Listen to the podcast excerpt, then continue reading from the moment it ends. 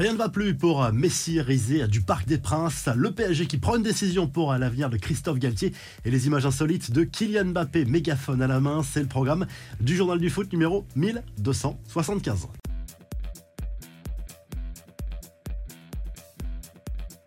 La descente aux enfers continue pour le PSG en Ligue 1. Le club parisien a encore perdu à domicile au Parc des Princes dimanche soir en clôture de la 29e journée de Ligue 1, cette fois contre l'Olympique lyonnais 1-0. C'est Barcola qui a marqué l'unique but du match pour les Gaunes qui remontent au classement. En revanche, très pâle copie rendue par les Parisiens, les joueurs de Christophe Galtier qui s'enfoncent encore un peu plus dans la crise. Huitième défaite depuis le début de l'année pour le PSG. C'est un début d'année catastrophique, le pire depuis 22 ans pour les euh, Parisiens avec euh, cette nouvelle défaite. Attention, danger, l'OM et Lens ne sont plus qu'à 6 points des Parisiens, toujours leaders mais de plus en plus fragilisés. Une chose est sûre, Christophe Galtier ne sera pas licencié. Selon l'équipe et RMC Sport, la direction a tranché en faveur d'un statu quo pour le moment.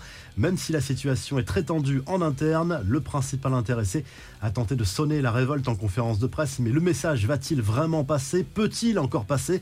Affaire à suivre. Lionel Messi, lui, a passé une mauvaise soirée. L'Argentin a été très décevant, sifflé par le Parc des Princes. À la star de l'Albi Céleste, a reçu le soutien de Nicolas Stagliafico, son compatriote de l'OL, qui a révélé la nature d'une discussion sur le terrain. Messi lui aurait parlé de sa fatigue après son retour en sélection.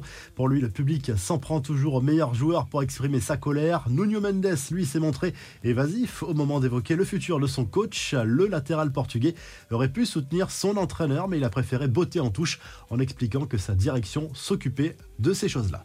Les infos et rumeurs du mercato, clap de fin déjà pour Graham Potter à Chelsea. Le technicien des Blues a été licencié après la nouvelle défaite en Première Ligue ce week-end contre Aston Villa. Il ne sera resté que six mois sur le banc du club londonien. Le nom de Julian Nagelsmann est cité pour le remplacer. L'ancien entraîneur du Bayern, visé également par Tottenham, a décidément la cote en Angleterre. Un autre coach a pris la porte ce week-end après quatre ans passés sur le banc de Leicester. Brendan Rodgers quitte le navire. Les Foxes sont en grande difficulté cette saison en 19e position à 9 journées de la fin. Enfin, Adrien Rabiot de retour au PSG cet été. La rumeur circule depuis quelques semaines déjà. Il arrivera en fin de contrat, on le rappelle, à la Juve en juin prochain. Mais le principal intéressé reste mystérieux.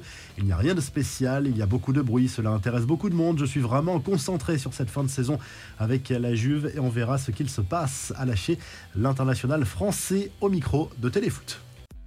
On passe aux infos en bref. Manchester United chute du podium en première ligue.